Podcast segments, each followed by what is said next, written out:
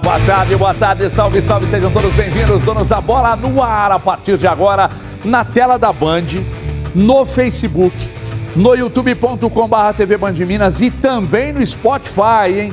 E também no Spotify, precisamos bombar no Spotify também, então também está no Spotify, por exemplo, você quer sair, você pode baixar no Spotify para ouvir depois, é, tá fácil. Então corre lá no Spotify que você. Lá você não assiste, lá você ouve o programa, ok? Então são multiplataformas para você se ligar aqui no nosso Os Donos da Bola, véspera de feriado, mas ah, feriado de estreia de Copa Libertadores também. Feriado para vocês aí, para nós aqui não. Alvo de questionamentos por parte da torcida do Atlético, o técnico Cuca é, se pronunciou sobre essa pressão falou com a TV Galo ontem, né? A assessoria do clube, a comunicação do clube está lá para isso mesmo. No momento de instabilidade, chama, dá uma pauta positiva, coloca para falar e tal. E aqui, nossos analistas, você de casa, tira suas conclusões. Porque, afinal de contas, amanhã começa a caminhada na Copa Libertadores.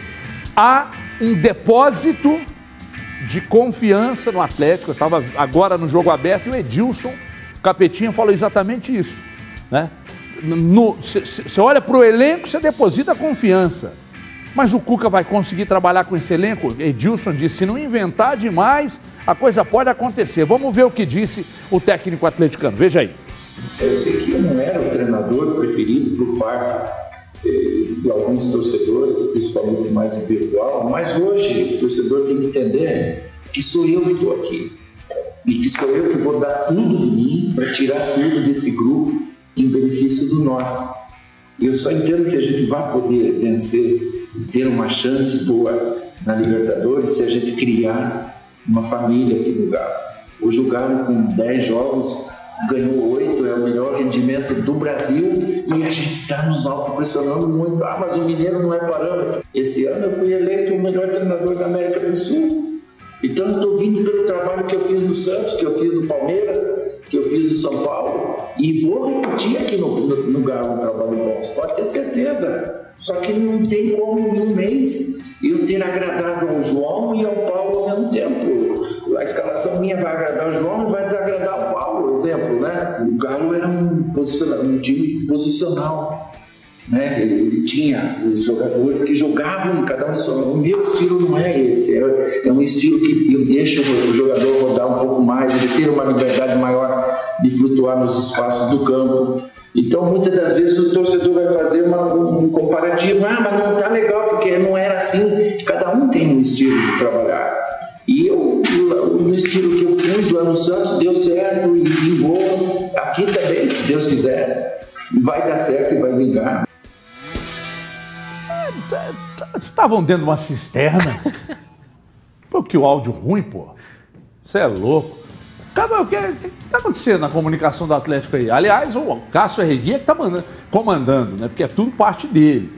Eu, se eu passar na rua do lado do, do, novo diretor de comunicação, não sei quem é, porque não se apresentou para a imprensa, nunca vi, não sei quem é e tal.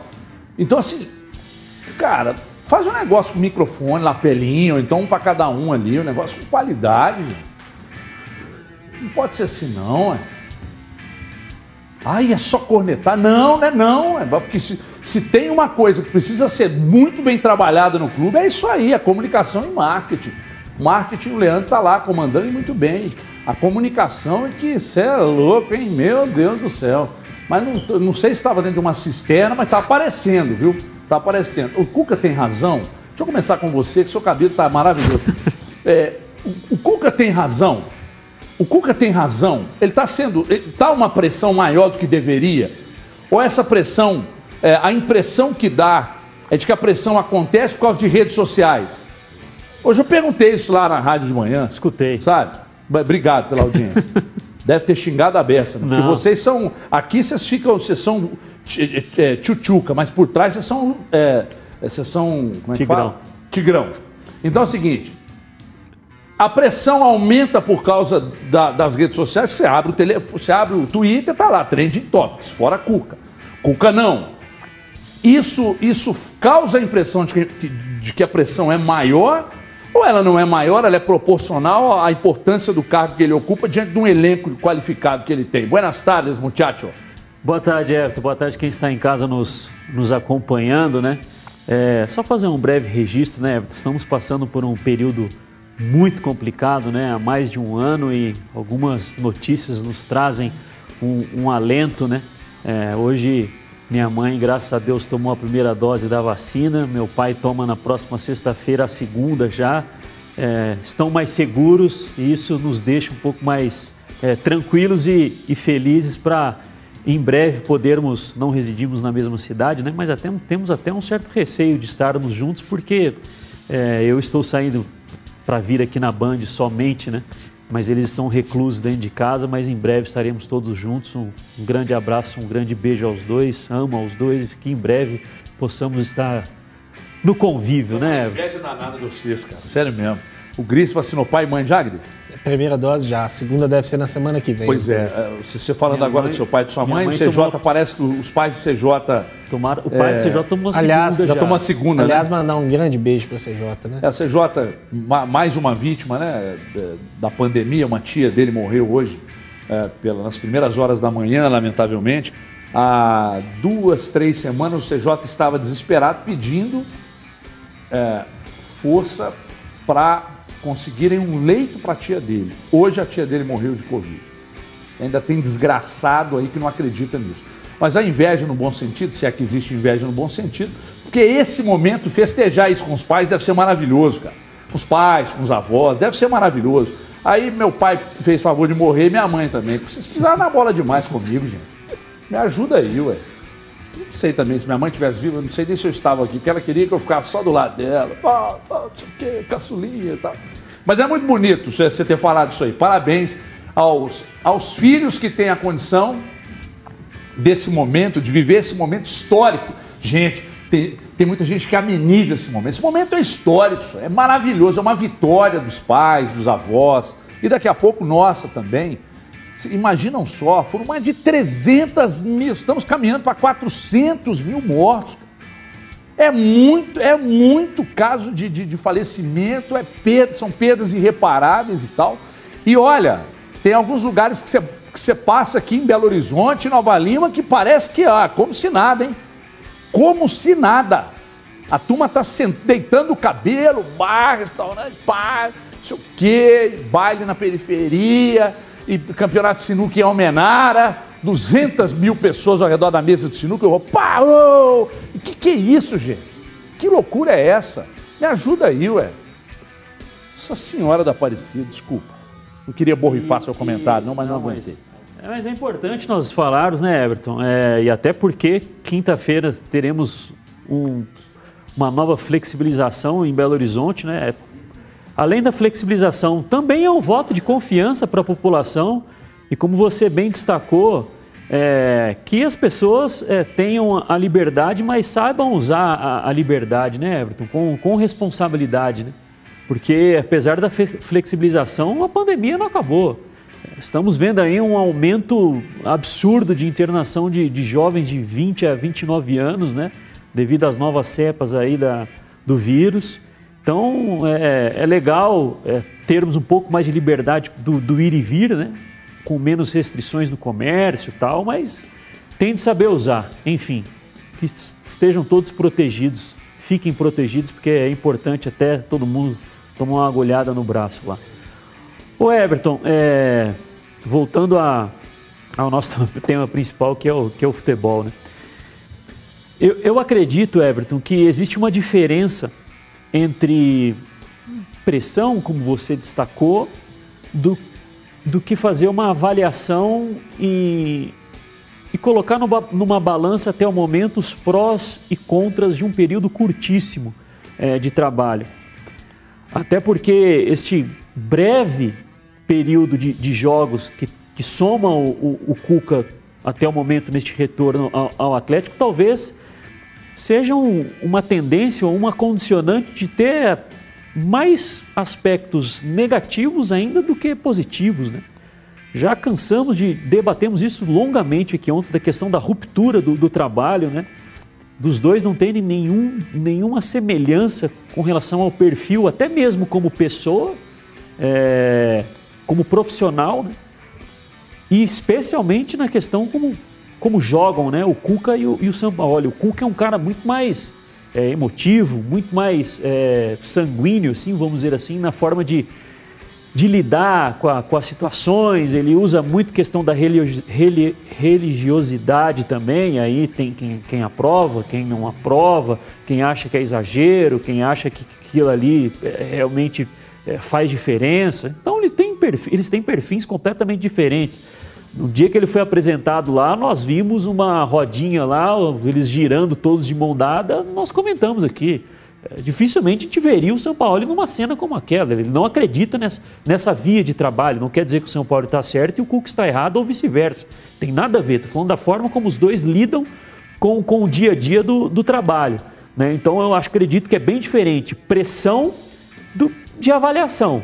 A gente pode falar aqui que até aqui nesses seis jogos é, pelo Atlético, o, o, desempenho ainda é muito irregular, né?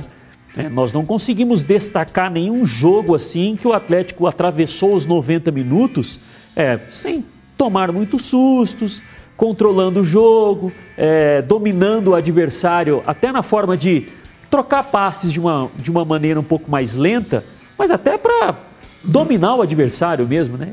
E, e, depois buscar uma, uma finalização. Foram muitas trocas de golpes, né? O Atlético parece que, que, que sofre mais do que deveria nas partidas, mas isso entra a questão do curto tempo de, de trabalho. E com relação à, à entrevista, o clube, acredito que está no total direito dele, né? Porque o discurso do Cuca ontem, de uma forma um pouco mais tranquila, diferente de uma entrevista coletiva, quando as, as perguntas são condicionadas pelos jornalistas, e aí a assessoria do clube não consegue controlar o que é perguntado, ontem foi perguntado somente o que o Cuca talvez gostaria de responder. E aí mais calmo, sem pressão de resultado, apesar de ter vencido boa, né? mas mais tranquilo. É, o discurso dele certamente acaba trazendo torcedores para o lado dele, aqueles que estavam na dúvida ou que já são contra, talvez ouviram, escutaram, falaram: opa, peraí, ele tem razão no que ele está falando. Vou jogar a favor do Cuca. Para alguns não mudou em nada. Para outros achou que só foi uma desculpa. Né? Então está no papel a assessoria do clube. O que acontece é que nós temos que tomar muito cuidado também com essa, com essa super proteção aos treinadores de não, de não poderem receber críticas de, de seu torcedor. O torcedor pode, a imprensa pode, a diretoria pode, tem, pode receber crítica sim. Não dá para blindar, não, não, não pode receber crítica. Pode, todos eles vão receber. Vale para o Lisca, Felipe Conceição, para o Cuca e para todos os outros. Né? É, jogadores a mesma coisa. Você critica um, um, jogador que foi mal, você critica uh, o lateral que, que, que não foi bem, um zagueiro, um meio campo, um atacante. Tá? Por que, que o treinador não pode? Né? O treinador é o comandante. Quando o time começa a responder bem, os primeiros elogios vão também para o treinador. Reconhecimento de mérito, né? Atlético e Vila Nova, em Nova Lima, primeiro jogo de São Paulo, olha ali, acabou o jogo, você via que tinha alguma coisa ali. Aí você chega e fala. Falou, ó, impressionante, primeiro jogo você já viu alguma movimentação ali. Então, porque quando tá ruim, não tem problema nenhum de criticar independentemente de qualquer coisa. Se você vai levar seu pai, sua mãe, seu avó, ou seu avô, sua avó para vacinar, confere, olho ali, ó, na agulha, deixa baixar o negocinho, pede para ver antes, pede para ver depois, antes de jogar no lixo, pede para ver de novo, filma, fotografa, pega o nome da enfermeira, pega tudo.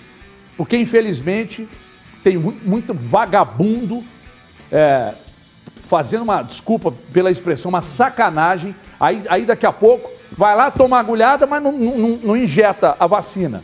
Aí depois a pessoa morre e fala assim: ah, vacina que aí, ó, vacinou e morreu. Será que vacinou?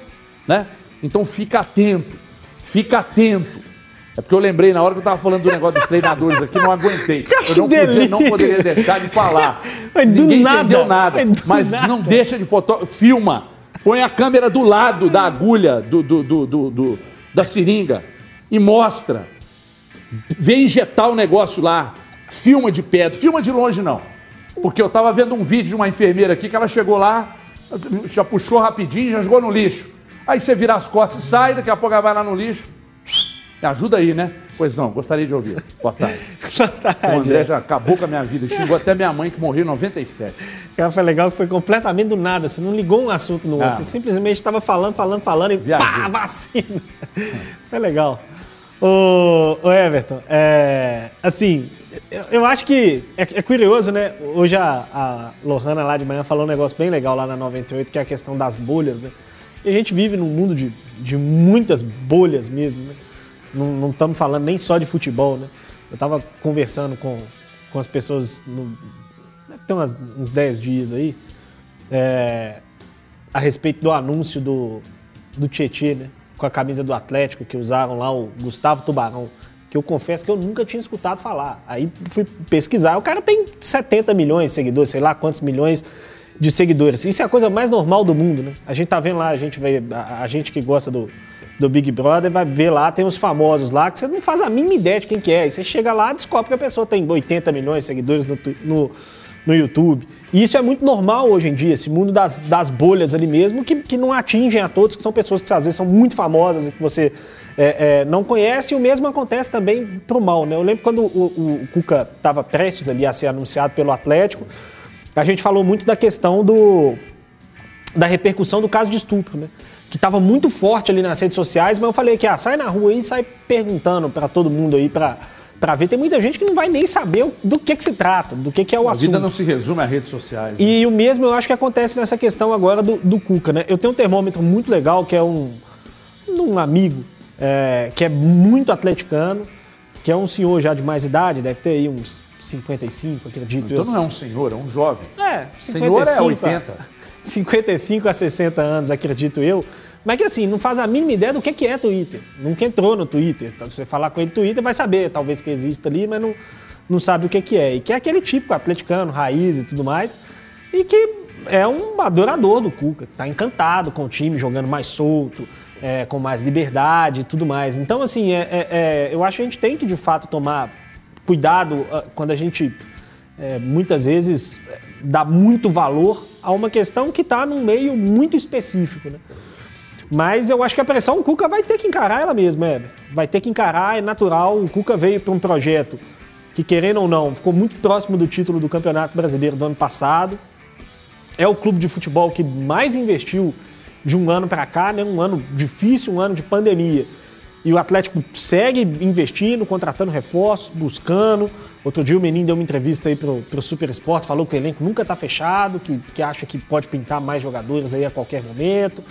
É, então, assim, é, a, é- a pressão vai existir, ela é natural. O que eu acho que a gente não pode, a gente precisa tomar cuidado, e principalmente o Atlético precisa tomar muito cuidado, é para não confundir a pressão com a tomada de decisão.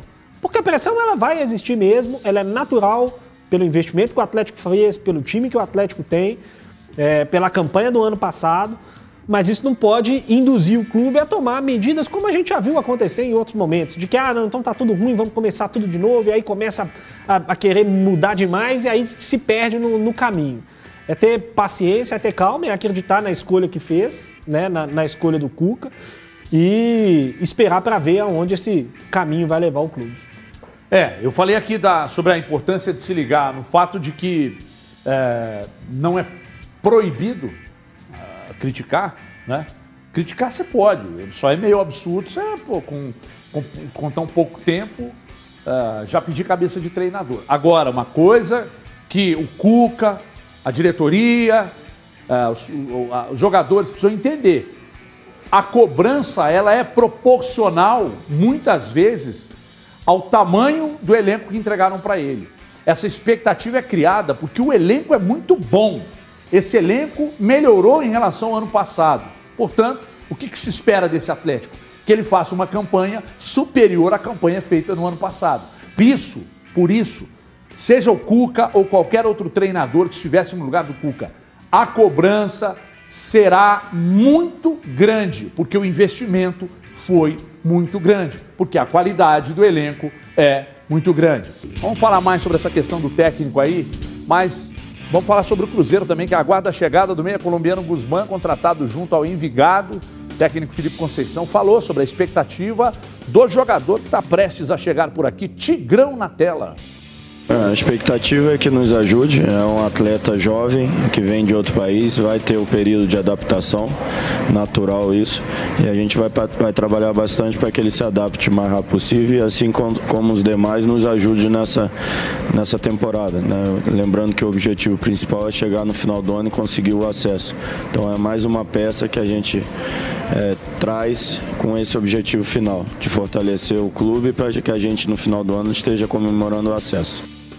Bom, ele falou sobre o Guzmán, é, e aí acontece nesse, nesse período né, que o Cruzeiro anunciou o Guzmán, é, não sei exatamente quem, mas isso, isso cresceu muito no Twitter.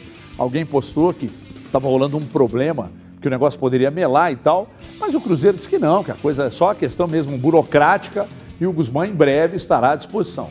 É, Gomide, agora vamos partir para o outro lado da questão. Estão colocando também uma expectativa muito grande em cima do Guzmán, ou o Guzmán, pelo que mostrou até hoje no Envigado, merece toda essa expectativa? Tem de ir com calma, Everton. Tem de ir com calma. É, o Envigado é um clube de pouca expressão né? no futebol colombiano, ele não, não é um, um clube protagonista nos, nos campeonatos. Né? É, e aí nós falamos muito sobre é, o, o Guzmán na, na, última semana, quando estava ali próximo ao, ao Acer, que é, alguns, alguns torcedores se, se baseiam muito com o que eles têm realmente de acesso à informação ou, ou a desempenho do, do, jogador, que geralmente são ali melhores momentos de, de YouTube, né?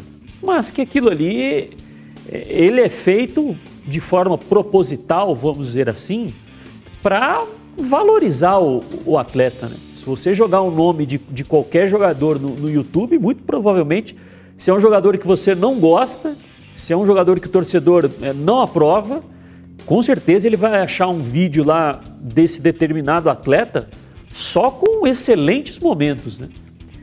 Que não corresponde fielmente à realidade, não corresponde ao que é, é o, o, desempenho do, do, jogador num todo, né?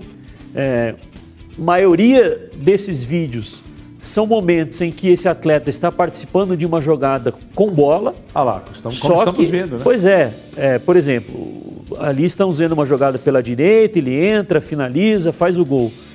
Mas a partida, não sei, não estou conseguindo distinguir aqui pelo vídeo quem que é o adversário, mas a partida não se resumiu a esse gol do, do Guzmán. Né? É, o, o jogo tem 90 minutos, e isso é estatisticamente comprovado, né? que, que um jogador fica no máximo dois minutos. Todos os momentos em que ele toca, ele toca a bola, né, que ele participa do jogo ativamente com a bola no pé, somando dá dois minutos durante os 90 é, de um jogo. Né?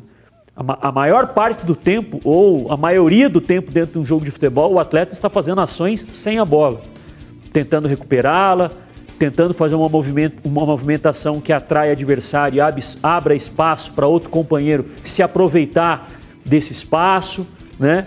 Então, não se resume aos melhores momentos de Twitter, Everton.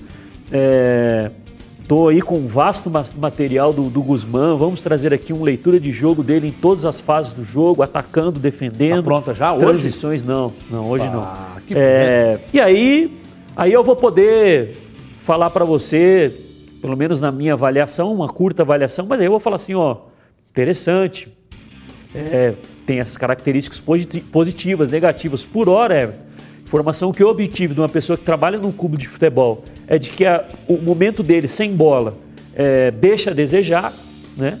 Deixa a desejar, não é um jogador de, de muita intensidade sem bola, que é algo que o Felipe Conceição cobra muito, mas ele pode chegar aqui e o Felipe Conceição entrar na cabeça Sim. do Guzmán e falar, Guzmán, você saiu da Colômbia, agora você está no Brasil, é um futebol mais competitivo, por mais que o Cruzeiro vá disputar a Série B. Qual que é seu, o que, que você pensa para sua carreira? Ficar aqui no Cruzeiro 10 anos e encerrar? Ou você acredita que o Cruzeiro vai ser uma nova vitrine para você, por ser um clube que chama muito mais a atenção do que Envigado, te proporcionar ir para outro mercado maior, você ganhar mais dinheiro, não, professor, eu penso em ganhar um outro mercado aí, ser protagonista numa liga aí mediana da Europa, ir para MLS, sei lá para onde for. Então, Guzmán, você vai ter que entender que o que eu quero de você é isso, isso e isso. E aí pode ser que ele adquira novos comportamentos e melhore como jogador. Não quer dizer que o Guzmán do Envigado chegue no Cruzeiro e vai ser simplesmente um filme repetido. Não, ele pode melhorar como jogador. Mas isso aí é só o tempo que nos dirá, né? Nós temos muito, muitas, é, muitos exemplos de treinadores que recuperaram jogadores, né? Muitos exemplos. É, é, que mudaram até o jeito do jogador jogar. É, por exemplo, não é o caso, tá? Estou só dando. é, Eu estou só exemplificando um jogador que, que era tido como jogador de final de carreira, um outro pouco falado, e que o Renato Gaúcho foi lá e deu um gás na carreira dos dois, Léo Moura e o Cortez. Léo Moura já estava, muita, gente até aposentado. Quando ele foi contratado, se assustaram e Léo Moura fez uma, duas temporadas muito boas no Grêmio. E o Cortez, a mesma coisa. É, aí não é mudar o jeito de jogar.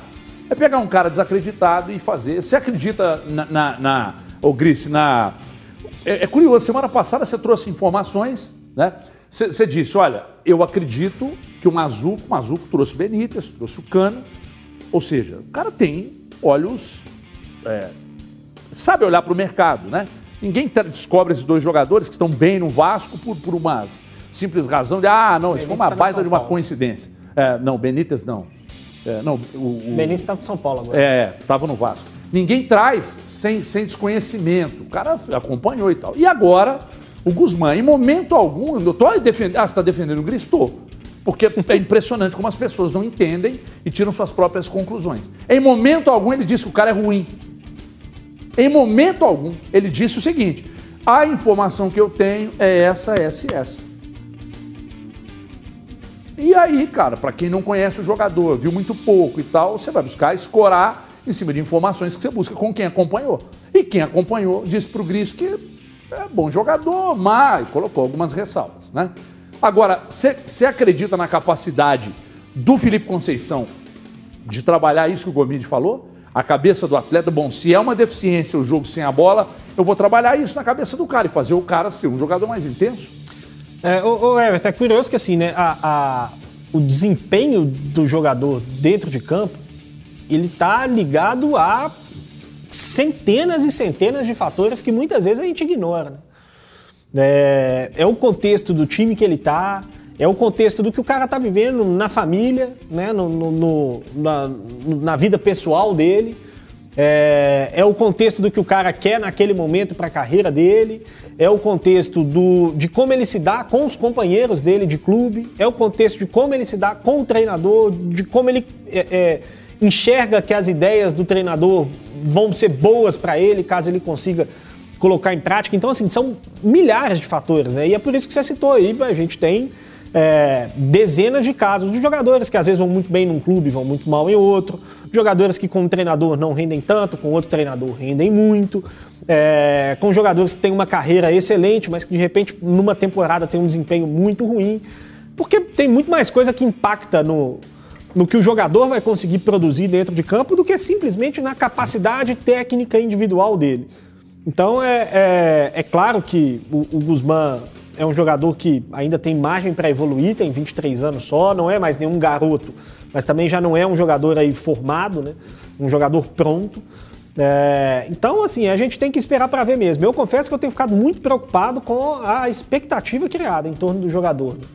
né? É, que é um jogador de um time pequeno da Colômbia, pouquíssimo acostumado a, a disputar grandes jogos, grandes competições. Né? O Envigado não se classifica, a última competição internacional que disputou, se eu não estiver enganado, foi a Sul-Americana de 2012. É um time que raramente disputa competições continentais, é um time que raramente disputa a parte de cima do campeonato colombiano. Com o Guzmán sempre ficou do 15º para baixo lugar no campeonato colombiano. Então, assim, vai enfrentar outras exigências aqui, né? Então a gente vai precisar ver, vai precisar ter um pouco mais de calma. O Felipe tocou muito na questão de, de ter calma com a adaptação, né? De enfrentar um, um estilo de jogo diferente, um modelo de jogo diferente, um país diferente. Mas, enfim, eu continuo é, é, preferindo esperar um pouco mais, ver em campo, para a gente tomar é, é, uma perspectiva mais certeira sobre o jogador. Me lembra o Cueva. Não sei por que eu cismei com isso. O jeito de correr, o jeito de bater na bola, me lembra o Cueva. Senhores, amanhã o Atlético estreia na Copa Libertadores contra o Deportivo Laguaira da Venezuela. Ah, mais uma vez o técnico Cuca falou sobre a expectativa na competição continental. Vamos ouvir o técnico atleticano. Estudado, entre aspas, né? Porque eles têm um jogo, um jogo só, e dentro desse jogo a gente analisou o time deles. De que forma que eles jogam, tirando informações. A gente tem o Savarino, que também é de lá, que ontem não jogou por estar com um desconforto. Vamos ver se ele está melhor para poder ir para o jogo. Enfim, é, pensamento agora na Libertadores, são seis semanas diretas de jogos da Libertadores, seis semanas diretas, intercalado com semifinal, se Deus quiser, final do Mineiro. Então a gente tem que estar ligado ao máximo. A gente sabe que você ser o primeiro te traz as vantagens, o benefício de depois jogar o segundo jogo em casa e nós vamos em busca disso. Nosso grupo é um grupo complicado, mas é, a gente tem confiança no nosso grupo, no nosso trabalho, no desenvolvimento total aí, no, no entendimento do que é Libertadores para poder buscar esse primeiro lugar. Ô Cuca, tá aí, Copa Libertadores, pelo menos a minha parte, você não vai ver querendo joguinho bonitinho, não. Aí é resultado mesmo, mas para você atingir o resultado, você precisa ter o mínimo de organização, né? Então vai ficar difícil. É, eu queria só pensar um, um, uma questão, nem foi tratada pelo Cuca, não, mas na, na, na questão dos relacionados para o jogo de amanhã, mais uma vez, o Alan Franco está fora. Ah, mas questão de, de, de, de, questão de limites de estrangeiro, não estamos falando disso. Não, estamos não tem. falando Libertadores exatamente. Não, não estamos falando disso. Estamos falando de um jogador que não foi relacionado. Aí vamos novamente para o sentido da expectativa criada em cima do jogador e do resultado dele dentro de campo até o momento. O Alan Franco é um jogador que merece mais atenção do Cuca, porque veja bem, eu acho muito arriscado chegar aqui e dizer: não, não, Pode parar de, de botar a culpa na Covid aí. Não, não sei, ué. Tem especialista que não tem respostas para todas as perguntas envolvendo a Covid. Eu vou chegar aqui e vou dar o veredito. Não, já foi muito tempo, não tem nada a ver. Só que é um argumento que tem sido usado. Bom, depois que ele teve a Covid, ele não jogou mais o futebol, que ele jogou até o momento de, de ter a contaminação. Ou a questão é de uma simples escolha mesmo, Gris? Pô, Everton, assim, é, hoje me parece simples escolha.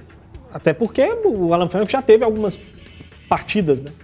Já foi titular, já foi reserva, já entrou nos jogos aí. Titular acho que não foi ainda nessa temporada. Mas na, na outra temporada, depois da, da Covid, ele já chegou a ser titular algumas vezes e tudo mais. Enfim, eu não, eu acho que pode ter tido um impacto no desempenho dele, é, é, isso eu acho que é, de certa maneira, até natural, embora a gente não tenha o, dado específico para dizer que está relacionado a isso, né? É, mas hoje me parece uma escolha pessoal de, de deixá-lo fora. Em alguns momentos ali se, se, se usou o argumento né, de que tinha que lidar com a questão do número de estrangeiros, agora não serve mais, porque na Libertadores não tem essa limitação, ele pode escalar todos os estrangeiros no mesmo jogo. É, então, me parece mesmo que é uma opção pessoal de não utilizar o jogador. Você acha que tem razão, Cuca, de não utilizar? Ué, Everton, eu, eu, tenho um pouco de dúvida de onde encaixaria melhor o Alan Franco nesse modelo atual do Atlético. Né? E aí é, é, algo que a gente já falou aqui é, é um pouco lá atrás, é, que a gente disse há muito tempo, que é o fato do Sampaoli contratar jogadores muito específicos para o modelo dele. Né? Muito específicos.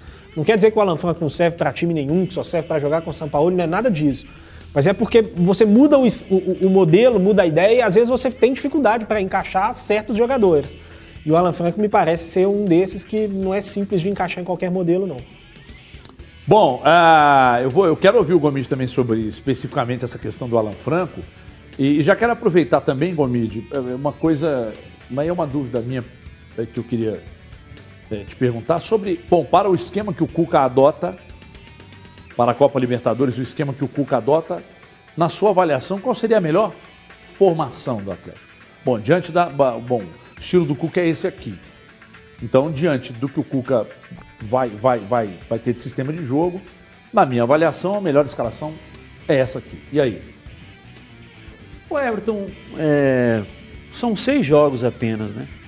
É, o Atlético não tem repetido sistematicamente a, a escalação, mas eu não, eu não sei se, se o debate se ele vai mais para o lado de falarmos a respeito de nomes ou falarmos a respeito de como quer que o Atlético jogue, como o Cuca quer que o Atlético jogue. Acho que a questão não, não são os nomes. A questão não é os nomes que, que, que ele tem colocado. Se um está bem, o outro está mal. Eu acho que é um funcionamento coletivo que, por não estar ainda num, em um estágio que talvez nem mesmo o Cuca é, aprove, eu confesso que eu não escutei toda a entrevista que ele concedeu é, para a TV Galo. É, eu não sei se ele falou em termos de satisfação sobre o desempenho atual do Atlético, confesso que, que e nas partes que, que eu li, né, os, a transcrição da entrevista também não tinha sobre, mas se nós perguntássemos ao Cuca, ah, Cuca, qual é o seu grau de satisfação hoje com o desempenho do time? Talvez ele nos diga que é regular o grau de satisfação dele, mas isso faz parte do processo. Então a questão acho que é muito mais do entendimento coletivo do time, dos jogadores se entenderem ali dentro de campo, os 11 que estão no momento como titulares, porque é o que eu falei, Everton. Quando um determinado jogador está com a bola no pé, o Keno está com a bola no pé. Enquanto o Keno está com a bola no pé, o Júnior Alonso, o Hever, o, o Guga, se os dois laterais não vão apoiar simultaneamente, os volantes. Quando a, bo a bola está lá na ponta esquerda, esses jogadores eles têm que saber o que fazer quando a bola está lá naquela região do campo. Opa, o que, que o professor nos pede? Adiantar. Vamos ocupar o campo do adversário. Não adianta o Keno estar tá lá com a bola e o Júnior Alonso está pensando no Paraguai. O Hever está pensando em outra coisa. O Guga saber não adianta. Eles, tem que existir um pensamento coletivo. Bom, quando a bola está na ponta esquerda com o Keno, estou dando um exemplo de milhares que acontecem durante um jogo. A bola está na ponta esquerda com o Keno, nós estamos atacando. Qual é a nossa orientação? Subir. Qual é a nossa orientação? Se o adversário deixa dois atacantes é, tentando evitar que os zagueiros progridam para não amassar a gente no campo de, de, de defesa, nós já temos que estar encaixados nesses atacantes. Então, quais são as orientações do Cuca? Isso é o tempo que vai nos dar. E isso eu estou falando de uma situação. Agora a bola pode estar com o Keno, a bola pode estar com o Alan, e o Júnior Alonso tem uma orientação do que ele tem que fazer. O Alan está com a bola. O que, que ele fazia quando jogava com o São Paulo? Se o Alan está com a bola e, e o Atlético precisa progredir no campo, muitas vezes a gente via ele se adiantando atrás da marcação de um atacante para ser uma linha de passe para frente para o Alan receber a bola e o Atlético continuar a progredir no campo. Isso com o São Paulo. E agora com o Cuca? O Cuca quer que o Júnior Alonso receba o passe à frente ou atrás do Alan? Então, Everton, é muito complexo montar um time. É, o Atlético ainda precisa de um jogo mais coletivo e isso aí é só o tempo. Ô, ô Gris, eu, eu preciso ah, caminhar. Como é que nós estamos de tempo, André? Então preciso ir pro break. Não, no final eu pergunto ao Gris aqui. Quero perguntar ao Gris o seguinte: o Cuca gosta de um, de um, de um cara, de um centroavantão. O Hulk não seria o mais indicado para fazer esse papel, brigar com o zagueiro, brigar na bola alta, raspar de cabeça, as coisas? Daqui a pouco o Gris fala. Palpites, por favor, Gris, começa com você. América e Coimbra. Eu já vou mandar o meu aqui. Pode ser? Ou você quer falar primeiro? Você que sabe. 2x0 América. 2x1 América. É doido? Quero ver Itália. Não, pai. E aí, O meu é 2x0 América. O seu, Gomes? 1x0 América.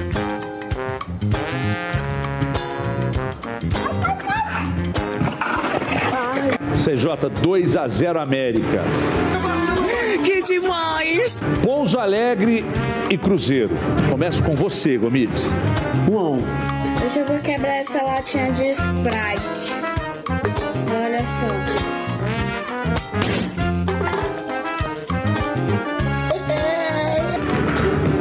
A um. Não, não, não, não.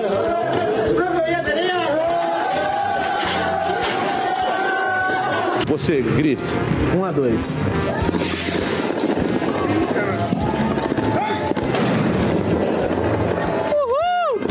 Ano novo! Você, CJ. Mesmo resultado contra o Boa às 11 horas da manhã, 1 a 0 Cruzeiro. Só que é o contrário, né? Do Atlético e Boa, 3 a 0 Atlético. Aí minha mãe me fala e podcast pro café da tarde. Eu, café da tarde, isso aqui é pra matar pessoa. Pra mim, 2x0. Tá com esse capacete aqui. É? 5x0 Atlético. Vocês estão com muita pressa, tenham mais calma um pouquinho. Você, Gomidas. 4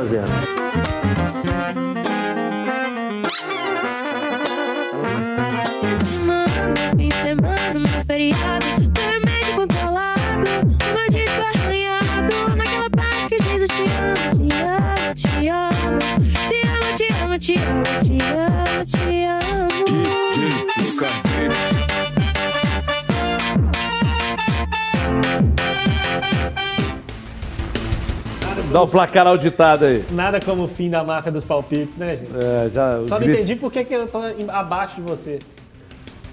Só tem Ué, mas é, não é HV? Não. H não vem primeiro que o V no, no alfabeto? É Grice.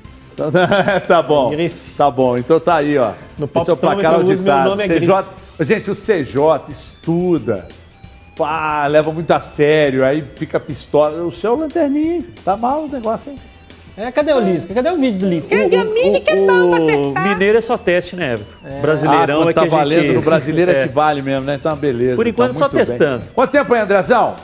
Então vamos lá, pessoal. Perguntei ao Gris agora se o Hulk não pode desempenhar essa função de ser o cara que o, que o, que o Cuca gosta, para brigar com os zagueiros e tal. Ele responde, só que ele vai responder, é um assunto ba- base do assunto do prorrogação, daqui a pouco, no, ah, dentro de 10 segundos, no youtube.com.br TV Band de Minas. Bora pra lá que tá começando prorrogação. Simbora!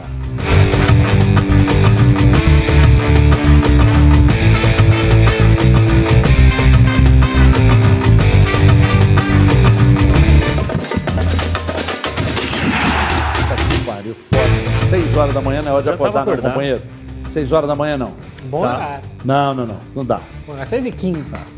6 O cachorro entrou no quarto, 6h15 aí é ele 6h20. balança a cabeça, sabe? O cachorro quando vai balançar assim e tal, aí aquele barulho das pelancas batendo. blá, blá, blá, blá, Aí eu acordei. 5 para 6 é o melhor horário. E meu cachorro também tá com um cheiro desgraçado de enxofre. O bicho tá fora. Tem que levar pra tomar um banho. Mas ninguém quer dar banho, que o bicho é- pesa 280 quilos, então, 200 toneladas só de pelo. Responde porque o povo quer saber. O povo quer saber. Não adianta você meter 50 cruzamentos para do bolso, você não tem ninguém lá pra brigar com o zagueiro, etc. O Hulk pode ser esse jogador, e depois eu quero perguntar a você: é Savarino e Keno mesmo, ou daqui a pouco Vargas e coloca lá do lado direito o Hulk, você responde daqui a pouco primeiro, é a, vez do coleguinha. Pois não. Ué, velho. Eu acho que ele pode ser, é uma alternativa. Eu não sei se o Hulk seria um exímio centroavante, né? Porque é um cara de muita força Aprender depois de velho, fogo, né? Não, não é nem questão de aprender, né? É questão de. é, é, eu não sei até que ponto as características dele batem, né? Pra ficar jogando de costas, disputando. Eu acho que, por exemplo, né, a gente tem visto algo do Hulk, que eu acho que se for pra ser o centroavante, acho que vai ser um grande problema pra ele, que é fazer muita falta. Né? O, o Hulk tem tido um pouco de dificuldade, até porque no futebol brasileiro a gente tem realmente é, é, um número maior de falta do que no resto do mundo, na grande maioria dos outros países. É, mas ele é um jogador que tem cometido muita falta na hora de disputar ali. Tem sido difícil para ele dosar a questão de, da força física que tem com relação à- disputa mesmo da bola. Então eu acho que poderia nessa função acabar cometendo muita falta. E assim, o Hulk não é um exímio cabeceador, né? É, não me lembro, assim, claro que já fez, com certeza já fez, mas eu de cabeça aqui não me lembro de nenhum gol de cabeça do Hulk é, na, na carreira. Eu repito que certamente ele deve ter feito vários. Mas não é um, um exímio cabeceador para ficar lá disputando bola pelo alto com o zagueiro e tudo mais. É, enfim, pode ser, ele tem características que permitem que ele possa ser até experimentado ali. Ele é um jogador de boa força física, jogador que tem um poder de finalização grande, bate bem com as duas pernas e tal. Mas, sinceramente, não sei se é a melhor função para o Hulk, não. Acho que para o Hulk o melhor ainda é disputar a posição com o Savarino e hoje sentar no banco de reservas. Ah, então hoje o Savarino, na sua opinião, titular. Aliás, é a melhor opção para o Cuca ou o Gomide? Keno por um lado, Savarino por- pelo outro, Vargas mais enfiado e o Nacho, bem, enfim, servindo a esses três aí. Amanhã acredito que jogue o Hulk, né, Everton? Porque o Savarino tá, ainda segue fora. Mas o né? ideal. É, Savarino segue fora? sim. Não foi relacionado? Não? Acho que não. Te perguntei aqui, você falou que, foi. foi Falei que não. tá doido? Falei que não. Cadê? Põe a lista na tela de novo aí pra nós. Eu acho que tá.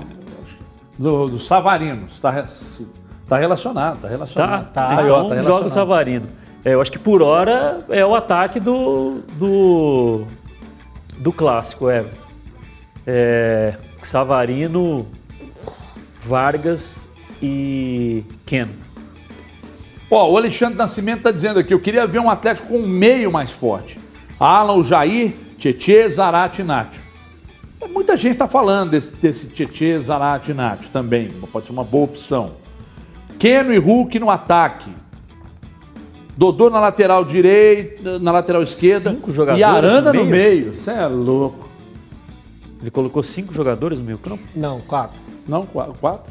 Alan, Tietê, Zarate e. Não, ele falou Não, não, Alan depois e aqui, Jair. ó. Alan ou Jair. Jair. Ah, ou Tietê, Jair. Zarate, É Zarate você falou Nacho. Alan e Quatro Jair. jogadores no meio.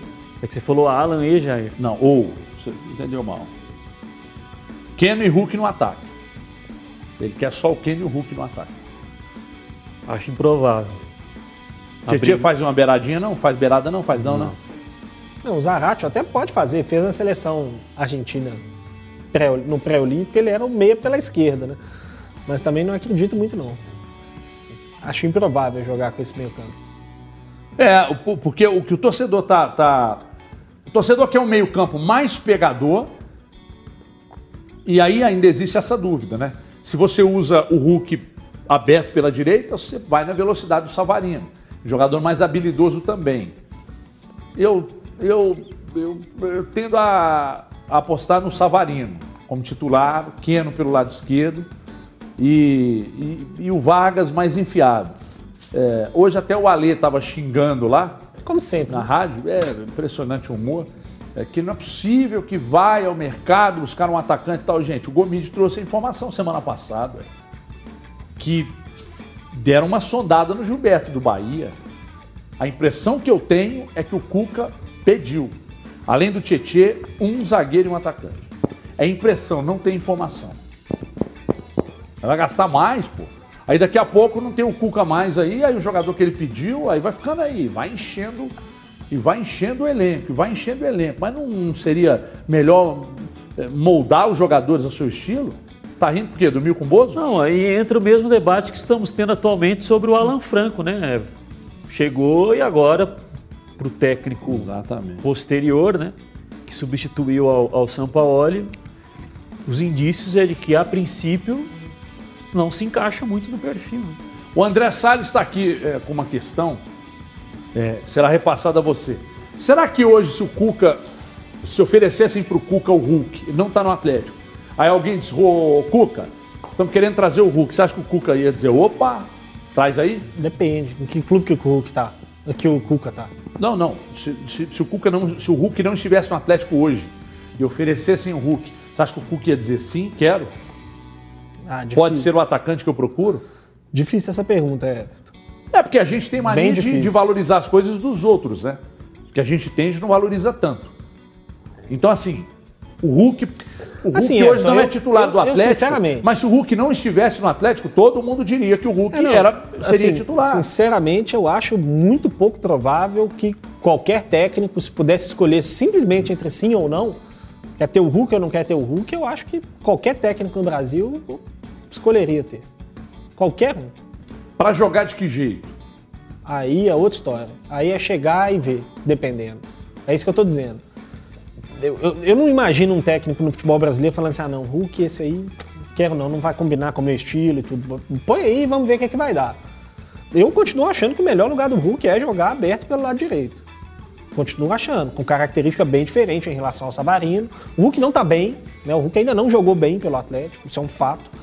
Acho que ah, demanda paciência também. Um jogador que ficou anos fora do Brasil, isso evidentemente faz diferença. A gente teve pouquíssimos casos de jogadores que vieram da China e arrebentaram no Brasil. Pouquíssimos casos. Não, não sei se, se existe aí uma, uma matemática do, do motivo, né, que seja simples de explicar. Mas a gente teve pouquíssimos. Ricardo Goulart voltou e foi mal.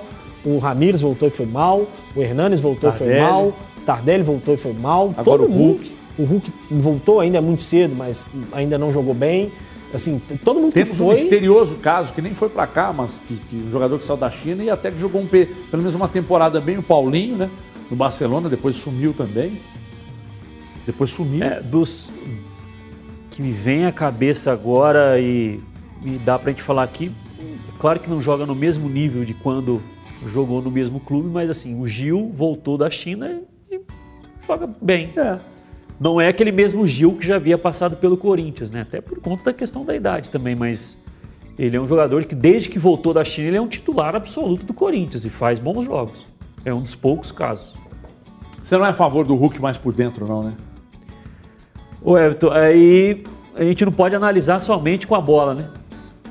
Um, um dos, não vou chamar de problema, mas uma das dificuldades que o Atlético teve não foram, não causou muito estrago, mas quando achou, por exemplo, um passe e, e dificultou a vida defensivamente do Atlético no jogo contra o Cruzeiro, o Vargas é um jogador que sem bola ele não entrega muito, né? O Atlético joga num 4-2-3-1. O adversário vai bater o tiro de meta, o Vargas fica ali próximo à meia-lua para ver por onde o adversário vai sair. Se o Cruzeiro saísse pela esquerda, ele ia lá no Ramon. Se o Cruzeiro saísse pela direita, ele ia lá no Everton. Só que ele reage muito devagar. O Fábio tocava ou pro Everton pro Ramon, eles tinham muito espaço para progredir, aí o que, que tinha que fazer o Nacho? A marcação do Atlético é individual, ele tinha que sair do Adriano, que ele estava no Adriano, os pontas estavam nos laterais do Cruzeiro, ele tinha que se antecipar no zagueiro que já saiu da, da marcação do Vargas, deixava o Adriano livre. Quando essa bola entrava no Adriano, o Cruzeiro progredia sem pressão nenhuma, porque o Alan está no, no Matheus Barbosa, porque o Tietê está no Marcinho, os laterais estão nos pontas do Cruzeiro. Então a referência não é o espaço, a referência é o jogador. Então ele não, alguém se vê obrigado a sair do dele para ir lá marcar o outro. E o Vargas sem bola. Isso pode e eu custar, acredito que isso pode custar a titularidade dele na sua avaliação? Pode. Porque já tem muito torcedor, não estou dizendo que torcedor é que, é, que, é que tira ou coloca jogador no time. Mas a insatisfação com, com o Vargas sem a bola já começa a ganhar muita força. E só para só citar, por exemplo, um outro, um, outro exemplo que não é o Atlético, por exemplo, no Cruzeiro, um dos, momen- um do- um dos fatores que eu acredito que o, o Rafael Sobes, além de ser melhor com a bola no pé, tecnicamente, que ele é titular, é que esse tipo de movimentação, de pressionar o zagueiro, ele faz muito melhor do que o Marcelo Moreno. Marcelo Moreno, para mim, dificilmente, sem bola, vai entregar no Cruzeiro o que entrega o Rafael Sobes. O Cruzeiro não faz marcação individual, mas ele faz marcação zonal. Então, por exemplo, no clássico, o Rafael Sobis estava com um dos zagueiros, o outro zagueiro estava com o Matheus Barbosa. Só que, por exemplo, se o Atlético saía no Alonso, que joga pela esquerda, quem ia lá pressionar era o Matheus Barbosa. Prontamente o Rafael Sobis já vinha e fechava um dos volantes. Porque a marcação é zonal, fechar espaço. Mas ele tem essa reação rápida. Marcelo Moreno é um jogador que reage muito devagar. No clássico contra o América, a gente trouxe aqui no leitura.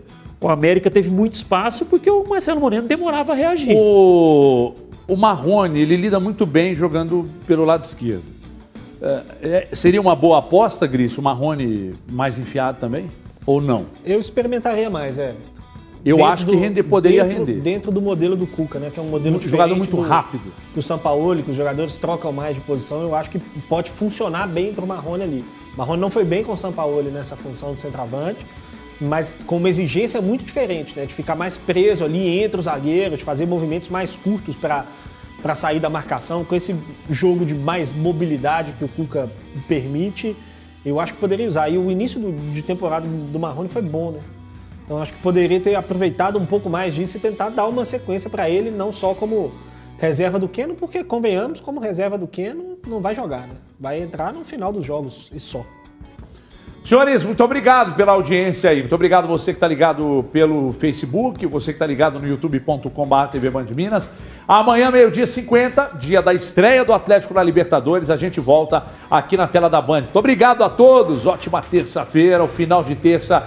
E um abraço!